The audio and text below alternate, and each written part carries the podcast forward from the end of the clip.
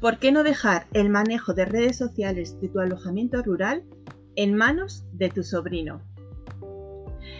La verdad de cuando los sobrinos sin experiencia en el manejo de redes sociales de alojamientos rurales llevan las cuentas.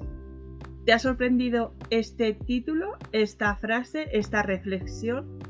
Pues tendrías que ver los desastres que los sobrinos inexpertos en manejo de redes sociales le hacen a los alojamientos rurales.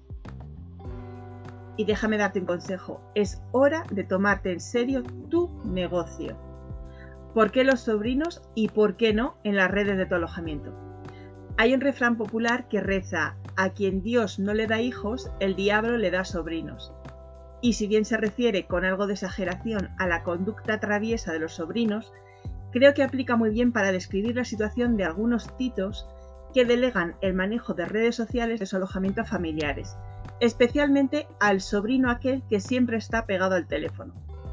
Pero creer que una persona que vive pegada a su smartphone puede gestionar con éxito una red social es un error, el más común, por cierto. Otro factor que genera confusión en los dueños de pequeñas empresas o negocios, entre los que se cuentan los dueños de alojamientos rurales, está relacionada con su propio desconocimiento de la tecnología.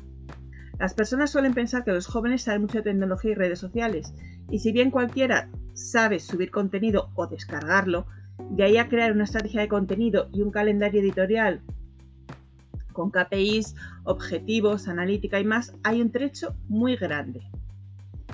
Y no tiene nada que ver con la edad, sino con la formación, la experiencia y la pericia. ¿Por qué no debes dejar el manejo de las redes sociales de tu alojamiento a tus sobrinos por mucho que les quieras? No es que la tenga tomada contra tus sobrinos, para nada, que son majísimos.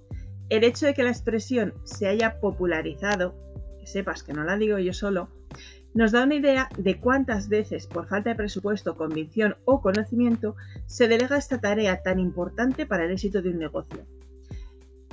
Pero lo que sí que es cierto es que el mundo del turismo rural es cambiante. Se adapta a la economía, al contexto, fluctúa y se afecta por diferentes factores.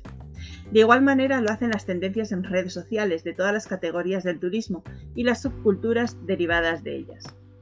Y otra verdad como el mundo es el hecho de quienes tienes un negocio cuya cara muestras a través de tus redes sociales.